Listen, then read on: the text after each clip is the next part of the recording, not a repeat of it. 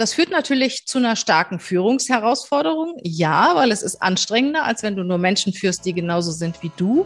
Die Ergebnisse sind aber definitiv besser. Hey, ho, willkommen zur Show. Leadership is a Lifestyle direkt in dein Ohr. Ganz egal, wo du grad bist, ganz egal, was du grad machst. Das ist alles, was du wissen musst, zusammengefasst.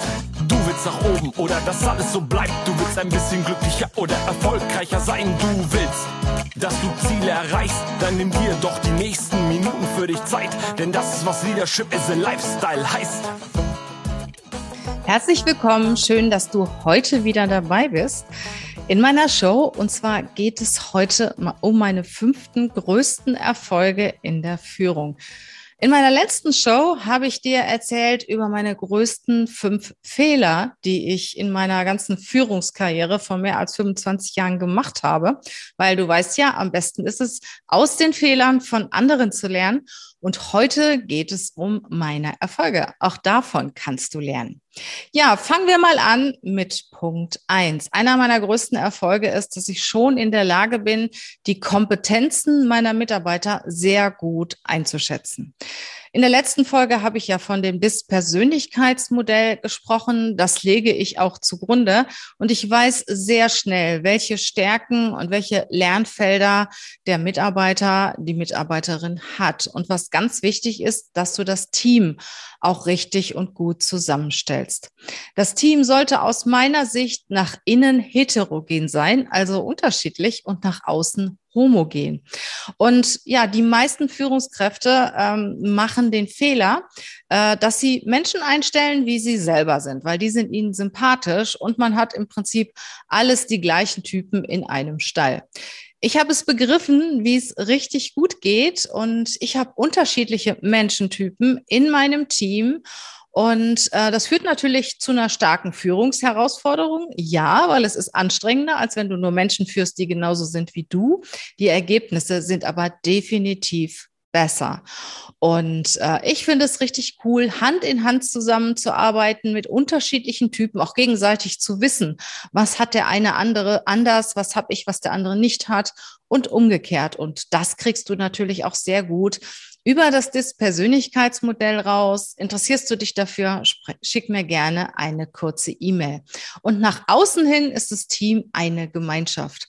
Und ich habe auch immer geschafft, dass äh, eine gute Stimmung im Team herrscht. Das ein oder andere Mal gab es mal so leichte Mobbingversuche und da bin ich sehr schnell dazwischen gegangen. Und sowas akzeptiere ich nicht in meinem Team. Und das ist zum Beispiel ein Erfolgsfaktor in der Führung. Das zweite ist, was ich auch eben schon kurz angesprochen hat, ist das Thema Team Spirit. Ähm, ich bin immer dabei, um zu schauen, wie ist die Stimmung im Team? Was kann ich dazu beitragen, dass die Stimmung gut wird? Wir machen zum Beispiel Ausflüge. Wir fahren gemeinsam weg. Ich hoffe, es geht auch bald wieder richtig gut. Wir suchen uns einen tollen Ort am Meer aus, machen Tag oder zwei Strategie-Meeting.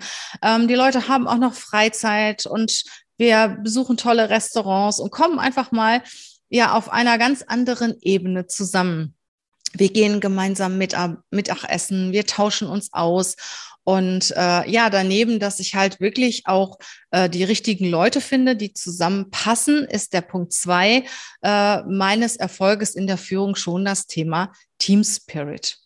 Punkt drei sind, ist das Thema schnelle Entscheidungen treffen. Mitarbeiter hassen nichts mehr, als wenn sie unwahrscheinlich lange auf die Entscheidung ihrer Führungskraft warten müssen. Ich kenne das aus meinen Zeiten als Personalleiterin in einem Unternehmen. Wie lange musste ich manchmal auf Entscheidungen warten? Vor allen Dingen, wie häufig haben sich die Mitarbeiter beschwert, weil sich die Chefs nicht entscheiden. Und die Mitarbeiter folgen den Chefs, die Spirit haben, die entscheidungsstark sind, die sich auch durchsetzen können und auch für ihr Thema kämpfen. Es gab schon zum Beispiel Bereiche, äh, die haben vom Niveau her viel weniger verdient als andere Bereiche. Ja, warum? Weil die Führungskraft sich eingesetzt hat, weil die Führungskraft auch für ihre Leute gekämpft hat. Und ich habe seinerzeit als ähm, Personalleiterin für meine Leute so gekämpft. Ich kann mich erinnern, dass ich einmal sogar zu meinem Chef gesagt gesagt hat, wir hab, der wollte, dass ich mich von einem Mitarbeiter trenne. Ähm, wenn ich das, wenn ich den kündigen muss, gehe ich auch. Ne? Also das ist, ähm, das war schon harter Tobak. Der eine mag sagen, es ist Erpressung, der andere sagt, also ich habe gesagt, das ist meine Entscheidung, wen ich in meinem Team habe. Und wenn mir meine Führungskraft das vorschreibt, ähm, bin ich hier nicht mehr richtig. Und äh, schnelle Entscheidung heißt aber auch, dass du dich schnell von Mitarbeitern trennen solltest, wenn es nicht mehr passt. Darüber habe ich auch im letzten Podcast gesprochen. Das habe ich nämlich anfangs nicht getan.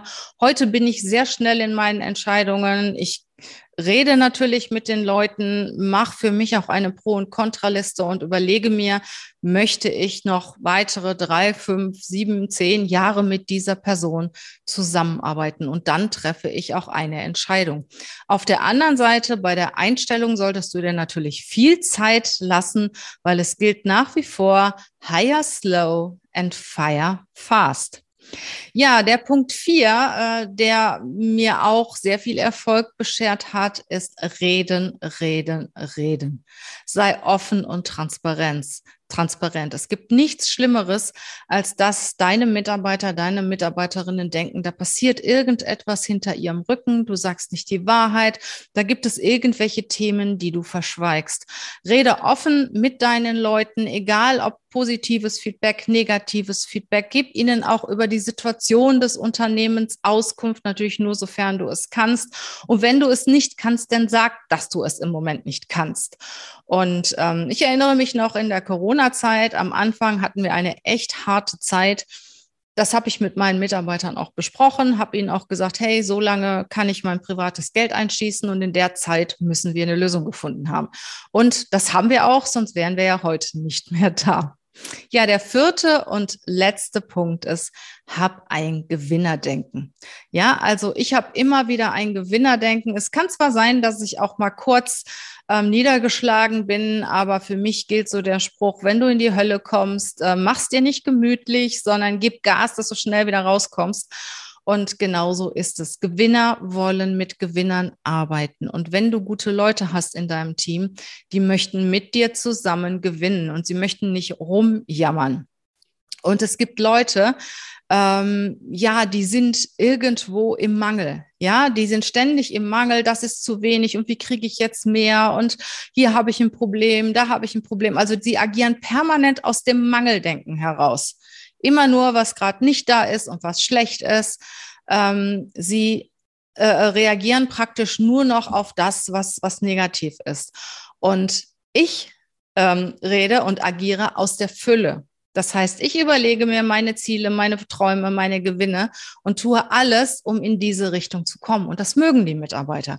Die Leute folgen mir gerne auf diesem Weg. Vor allen Dingen sind es Leute, die das auch mitmachen und die begeistert sind, dieses Gewinnerdenken mit mir zusammenzutragen. Ja, suchst du vielleicht eine Veränderung? Hast du Lust, bei mir zu arbeiten? Ich suche einen Online-Marketing-Manager oder eine Managerin und eine Personalberaterin, eine Recruiterin oder Recruiter, Personalberater. Wir haben die schönste Location in Köln, direkt am Rheinauhafen. Die sind nicht zu übersehen. Also wenn du Lust hast, bei mir zu arbeiten, bewirb dich einfach. Ich freue mich auf deine Bewerbung. Ansonsten bis bald, hab eine schöne Zeit, lass dir Sonne aufs Haupt strahlen und ich bin sicher, wir hören oder sehen uns wieder. Tschüss!